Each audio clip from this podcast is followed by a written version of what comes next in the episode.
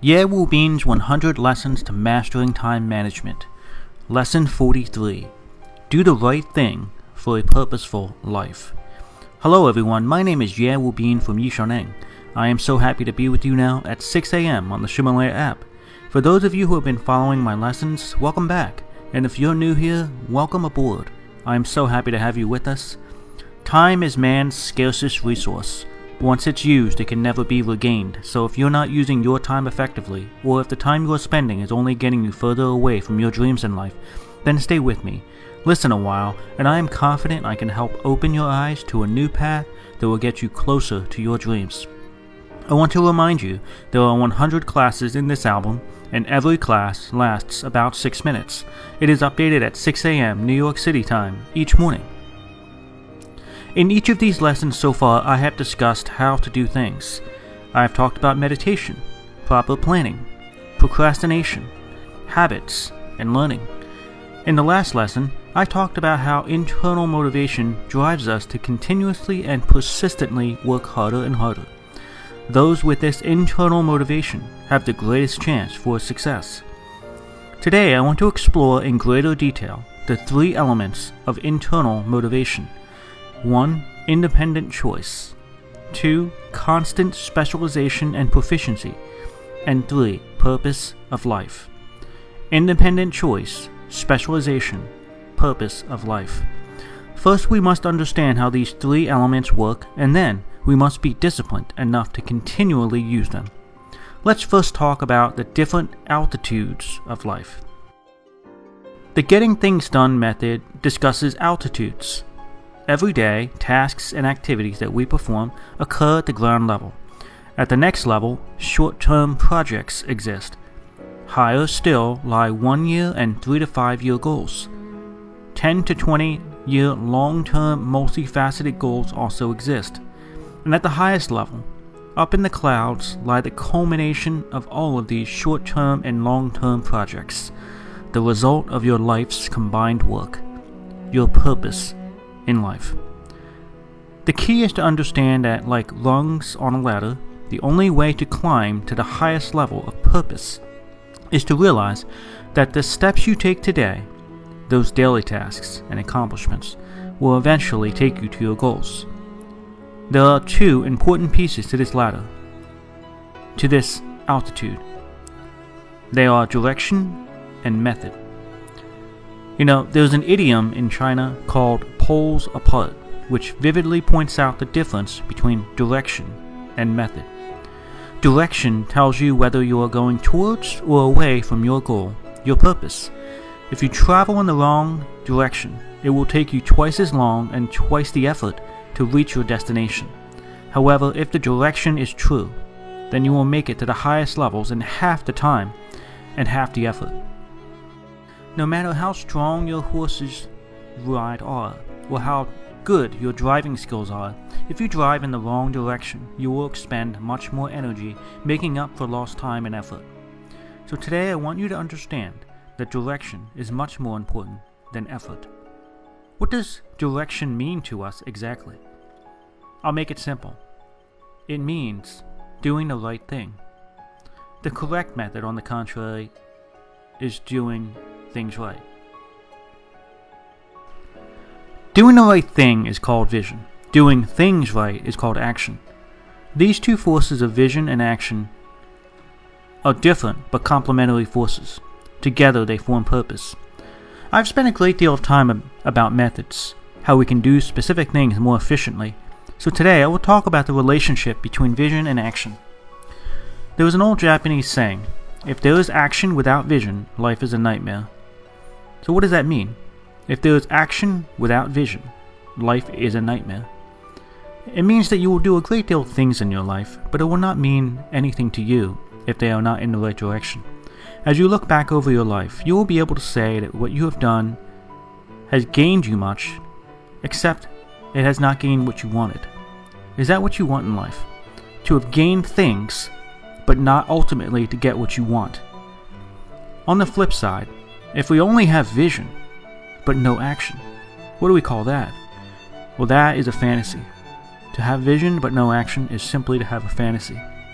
David Allen, the founder of GTD, tells us that hope and purpose can only come from combining vision and action.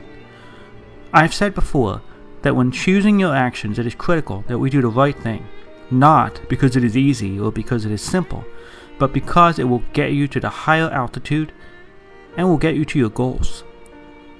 So, how do we determine what is important or not? The important thing is how we build our vision and our actions into our daily tasks. If we can do that, we can climb to higher and higher altitudes. So, what kind of framework can the Getting Things Done or GTD method give us? Remember that between our daily activities and our high reaching purpose lie several rungs at different altitudes. Now, there are six levels according to the GTD method. Imagine a ladder, each 10,000 meters apart. The first level is on the ground, and the highest level is 50,000 meters high. Each rung is separated by 10,000 meters. The bottom level is called the runway. The next level, at 10,000 meters, is a project. At 20,000 meters, the next level is our scope of concern. At 30,000 meters is our goal. At 40,000 meters is our vision and at 50,000 meters at the top is our purpose.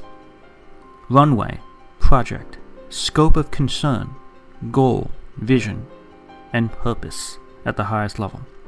When we talk about vision and action in a metaphor like this, it can be difficult to understand, so let me give you a real life example. Many people say that they have life goals, like making 100 million yuan or $1 million. So you work very hard every day of your life after some time, you make progress, and you achieve a little.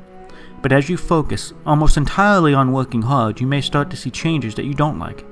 For example, you may find that the relationship with your spouse may suffer from inattention. But suppose you are dedicated, and you believe strongly that you will eventually achieve your goal. Your goal in life is to make 100 million yuan, so you brush off this problem and move on instead. You think that the relationship between you and your spouse is not as important as your overall goal. You can replace your wife, you think. Slowly, over time, your focus pays off and you begin to earn more money. You earn your first 5 million yuan and one step closer to the realization of your life goal. Then it's not just your spouse. Now it's your child that starts to uh, show signs of discord he or she starts using drugs and alcohol. So you start to think, now my child is spoiled. But he or she is not as important as your goal. You tell yourself, I can always have another child. And so you continue to work harder and harder, more determined than ever to accomplish your goal. Now you've made 50 million yuan. You are closer than ever before to your goal of making 100 million yuan. Your hopes surge. But this time, your health starts to decline. You see a doctor, and you find out that as a result of your bad eating and sleeping habits, and the relentless hard work without proper rest, you have developed terminal cancer.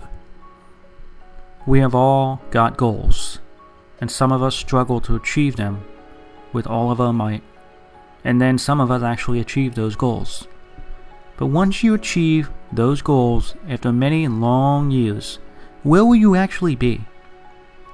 Will you stand at the top rung of that ladder, looking down, and like what you see? We find that we make great efforts to climb the highest walls. But when we see the landscape over the wall and our successful landing, we only find that we have erected the wrong ladder and climbed on the wrong wall. We find that land beyond the wall is not the one we actually dreamed of.